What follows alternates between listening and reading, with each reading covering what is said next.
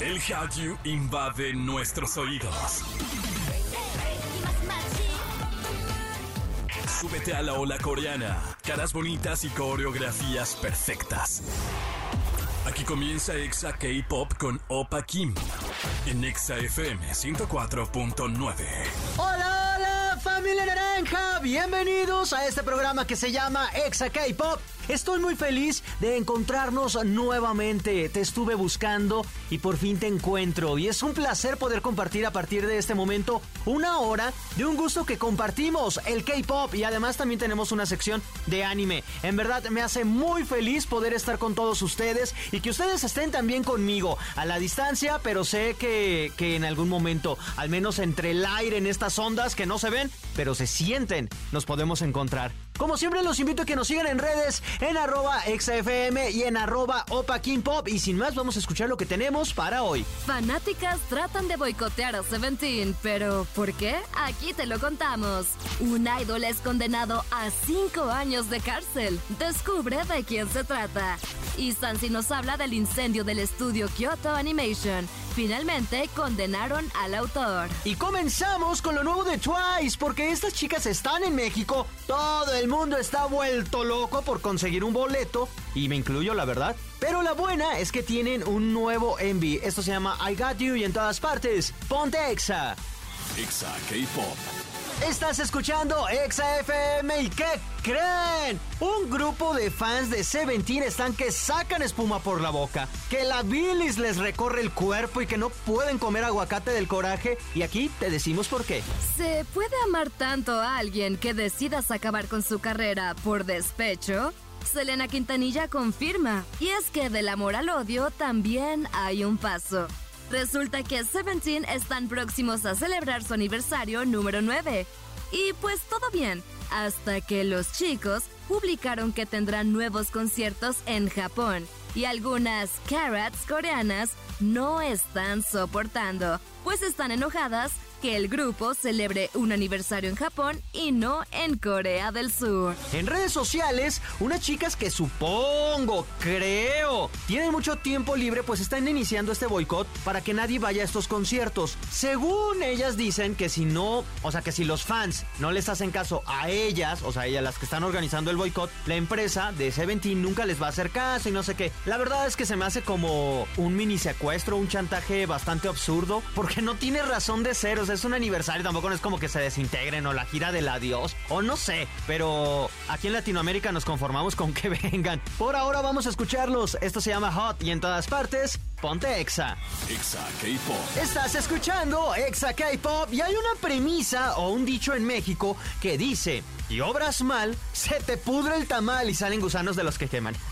no es cierto, no, eso último no, no, así no viene, pero yo le pongo. Pues en fin, quien obró mal fue este idol. Kim Chan, ex integrante de BAP, quien debutó en 2011, en 2018 fue acusado de agresión sexual contra una mujer de 20 años. Y aunque el juicio tardó, aceptó los cargos. En 2020 nuevamente fue detenido por manejar bajo la influencia del alcohol. Tras pasar 10 meses en prisión, nuevamente fue acusado por grabar y compartir videos con contenido sexual sin consentimiento.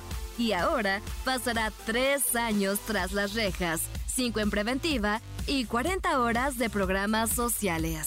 Y tristemente algo está pasando cada vez más en los idols o en los actores surcoreanos que están en- envueltos en escándalos de esta índole. O sea, todos son temas sexuales. Y peor aún, las sentencias que les dan parecen ser simplemente de trámite más que condenatorias, lo cual está bastante raro porque no solo, esto es como un paréntesis, no solo es a los idols, sino en general a los hombres que, que en Corea del Sur y que por las noticias nos enteramos que les dan condenas muy bajas a pesar de haber com- cometido delitos sexuales. Lo cual, del otro lado, ya lo habíamos hablado en un programa, si te eres te, te cachan consumiendo estupefacientes o drogas, la sentencia es aún mayor. Pero bueno, cada país, cada problema, lo cual está bastante loco. Yo no estoy de acuerdo, no estoy ni a favor. Pero en fin, vamos a escuchar a VIP cuando todo era bueno. Esto se llama Feel So Good y en todas partes, ponte Exa. Exa K-Pop. Estamos de regreso y llegamos a la parte media, a la mitad de este programa. Muchísimas gracias a toda la gente que nos escucha y que nos acompaña. Yo les recomiendo y les sugiero humildemente que, bueno, este programa solo lo escuchan. Eh, pues hay dos episodios a la semana. Pero todos los días yo subo videos con contenido bien Shidori ¿Quién dice que está Shidori? Pues yo, obviamente. Si no me creen, véanlo en arroba Opa Pop. Ahí todos los días van a poder encontrar la, nota del día. Y además se los explico, pero así bien, bien, bien padre. Búsquenme como arroba Opa Pop y también lo, podemos, lo pueden ver en arroba XFM. Por ahora, vámonos con esto. Animexa con Sansilu. Y en otro programa le damos la bienvenida a mi paloma negra portadora de malas noticias. Sansi, ¿cómo estás? Pues ya no tan bien, fíjate. Ya no, tan bien. Yo lo sé, yo lo sé. ¿Por qué no estás bien? Pues porque hay muchas noticias muy raras, muy tristes, muy de todo ahorita en Japón. Obviamente sé que hay la contraparte, ¿no? De seguramente hay alguna que va a ser muy buena, pero hoy vamos a hablar de las cosas malas y entre medio que han sucedido. Y parte de esto malo, que bueno, mira, todo lo malo tiene algo bueno. Eh, ¿Qué pasó con el acusado? Bueno, no el acusado, el culpable del incendio de un estudio de animación. A ver, platícanos primero un poco el contexto, porque eso ya pasó hace que cuatro, uno, cinco años, ¿no? Hace como cuatro años y medio, eh, pero implicó que fue uno de los estudios eh, más importantes en esa época de animación en Japón, que se llama Kyoto Animation. Este estudio lo que está bien padre de este estudio es que, a diferencia de otros más, ellos sí contrataban a sus animadores, a, sus ilustradores, a su equipo como por nómina y no por freelanceo. Además de que la mayoría eran mujeres, entonces era un estudio que le daba demasiadas oportunidades justo a todos estos animadores, a todos estos ilustradores, además a las mujeres, porque sabemos que es una industria un poco, pues sí, un mundo de hombres, ¿no? Básicamente muchas mujeres, entonces hacían cosas muy buenas. Hay animes que salieron como Free, Clanat, Keion, Haruki Sumiya, o sea que son muy, muy, muy, muy conocidos ahora.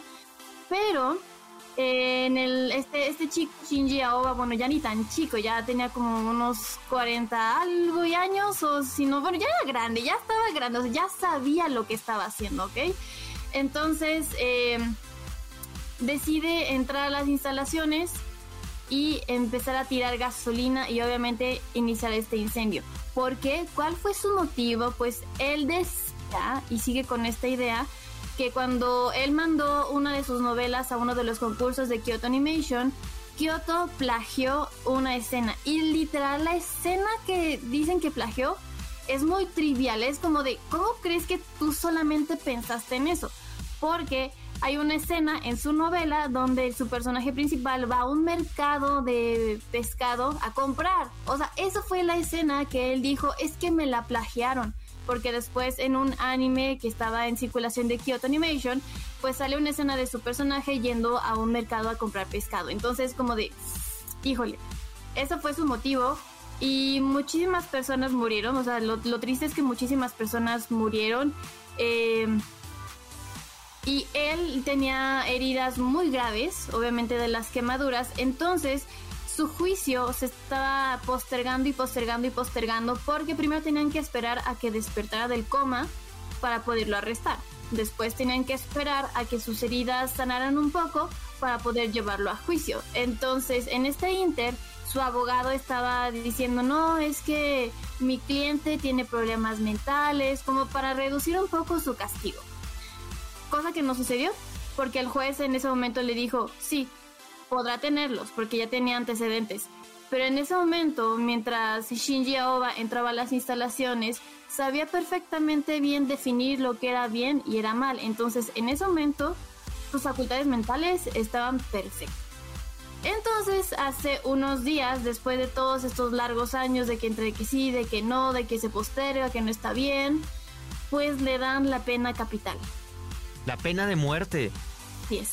Actualmente mm. solamente hay como 52 países que la siguen teniendo, Japón es uno de ellos, porque eh, este crimen es uno de los más, lo, lo catalogan como uno de los más mortales que ha tenido Japón después de la Segunda Guerra Mundial. Entonces, por eso mismo le dieron un castigo tan grande, pero el plot twist es que el abogado sigue diciendo no, no, no le den la pena de muerte a mi cliente, así que el juicio sigue y sigue todavía.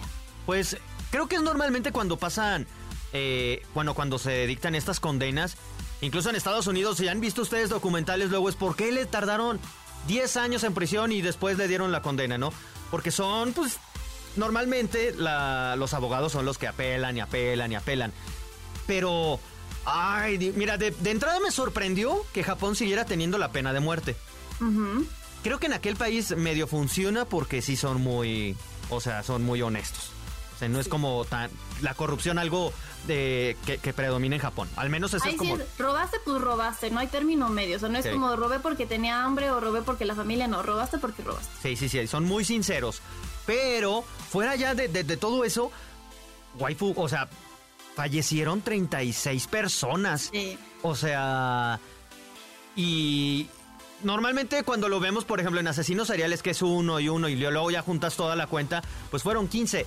Y dices, no inventes un montón. Ahora imagínate 36 en un solo edificio. y, el punto en un asesino serial es, bueno, 15 en un lapso de X tantos años. Aquí fueron 36 en que cuestiones de segundos, más aparte todos los lesionados. Lo impactante aquí es que cuando movieron la oficina de Kioto a otra sede, 27 personas de las que sobrevivieron fueron a trabajar todavía, o sea, es decir, no, no, no mal, o sea, no, no de que Kioto les haya dicho, no, vénganse a trabajar, no, sino que ellos estaban como tan enamorados de su trabajo que a pesar del incidente, a pesar de los traumas, a pesar de todo, fueron a trabajar, o sea, es como se agradece esa pasión por el trabajo que estaban haciendo, pero se entiende que era un momento muy complicado y hasta la fecha todos los trabajos que se quedaron en pendiente justamente por todo lo que se perdió apenas los están sacando y aún así la gente sigue empeñada en apoyar, lo, cual está muy bien, o sea, porque hay muchísimas donaciones para que Kyoto Animation siga haciendo lo que fue en su momento. Entonces creo que esa es como la otra cara de la moneda de que si bien habla un poco de la resiliencia que hay en, en Japón, o sea, respecto a las personas que aún siguen queriendo su trabajo y sobre todo a las personas que siguen apoyando Kyoto Animation. Pues ya veremos a ver en qué termina esto. o sea, el fuego normalmente siempre consume todo. Cuando hay un incendio no es como un incendio pequeñito, no, siempre consume todo. Pero imagínate la rapidez del estudio con la que se incendió, con todos los materiales que maneja un estudio de animación. O sea, ha de haber tenido tan solo las computadoras, los acetatos, viniles, papeles. Sí, toda la cosa flamable. Todo, todo. No, y aparte, o sea, hay cosas también que decían que como el edificio era muy pequeño, eh, ya habían revisado si cubría los estándares para incendios y entonces no, no contaban con quita incendios o sí, no sé, no, no, sé muy bien el nombre específico de eso, pero no, no lo tenían. ¿Por qué? Porque cuando lo revisaron dijeron, ah, bueno, es un estudio pequeño, no lo necesitamos y mira, no, y mira. Pues F, F, aunque lo, lo que te decía, como empezamos el programa, todo lo malo tiene algo bueno. Entonces, las vidas de estas personas ya no, ya no se van a recuperar, pero al menos se hará justicia. Y una justicia que sí es condenatoria, no algo así como de, bueno, nada más para que... Nada más por condenar. No, aquí sí es una justicia. Que, y hablando del nombre, decía Shinji, hay un Shinji malo. Otro Shinji. pero este es malo. Otro más, el Shinji malo, exactamente. El Shinji algo, algo muy padre también que me gusta mucho de este caso, y ya no, no, no tiene nada que ver sino con el anime, sino como con avances tecnológicos, es que utilizaron a Shinji Oba como un experimento para trasplantar piel artificial en heridas de eh, quemaduras grandes, o sea, porque esto ya se había hecho en heridas pequeñas, ¿no? Pero con él lo intentaron en heridas grandes, entonces fue como, ok, vamos, ok, estás condenado, estás, eh, pues, te quedas en cama, vamos a utilizarte como experimento y funcionó, o sea, funcionó, sus heridas pues están eh, recuperando, entonces, bueno, otra cosa buena, utilizarlo de experimento, descubrir que sí es posible y descubrir que la piel artificial sí cura estas heridas. Imagínate, ni, es que ya aquí no se siente como chiste, pero ni el diablo lo quiso, waifu. 99% de quemaduras en todo el cuerpo y aún así sobrevivió. Exacto. Y aún así sobrevivió. Y qué bueno para recibir la condena en el mundo de los vivos, de los terrenales. Qué bueno. O sea, definitivamente aquí no siento nada de piedad, al menos esa es mi opinión. No siento nada. Qué bueno que se le condene y qué bueno que sobrevivió para que sea responsable de todo lo que provocó. Insisto, este incendio en 2019, en julio, cobró 36 vidas humanas. Así, así como lo escuchas. Así como escuchaste. Pero bueno, waifu, muchísimas gracias por habernos acompañado. Recuérdanos dónde te podemos ver, escuchar, leer, sentir. Arroba en Facebook, Instagram, Twitter y TikTok. Que por cierto, vamos a ir con música. Y la waifu eh, escogió una canción que está muy triste. ¿Por Ay, es que es de, es de Haruhi Suzumiya. La verdad es la canción de uno de los animes de Kyoto Animation. Ah, ah, yo dije, es, que está muy triste. Escúchenla, esto se llama God Knows. Pues escúchenla, por ahora nos vamos a ir con música y en todas partes, ponte Exa. Exa K-Pop. Y ahora sí, mis bebecitos, mis querubines. Bueno, sí, porque ya estamos en el mes del amor y la amistad. ¿Qué van a celebrar? ¿El amor? O la amistad, o ambos, no sé, esperemos y yo lo deseo de todo corazón que la pasen bastante padre, no solo el 14, sino todo el mes, es súper válido, no saben lo bonito que, que es, que en, ese momento yo no lo veía, que cuando estás en la escuela te lleven el amigo secreto, que es así de, ay, te doy un dulce, te doy un chocolate, ¿quién es? No sabemos. El, bueno, yo no sé si se hagan porque ya estoy demasiado viejo para las escuelas, pero antes había como el, ¿cómo se llamaba el chismógrafo, no? Que era así de, tú le gustas a tal, ti tú tienes que adivinar quién. Y era como, ¿a quién le gustas? Y, ah, no, todo, o sea, todo eso la verdad es que está bastante lindo. Y si tienen pareja, pues ojalá y tengan una bonita cena. Sé que todavía falta, pero vayan ahorrando para que no les vayan a ganar, no les vaya a ganar el tiempo. Por ahora nos vamos, gracias a toda la gente que nos escuchó a través de la señal de XFM, a través de la aplicación de EXA y también a través de xfm.com. Yo soy Opa Kim, cuídense mucho y como siempre, tomen agüita, sean felices y los espero en el próximo programa. ¡Anión!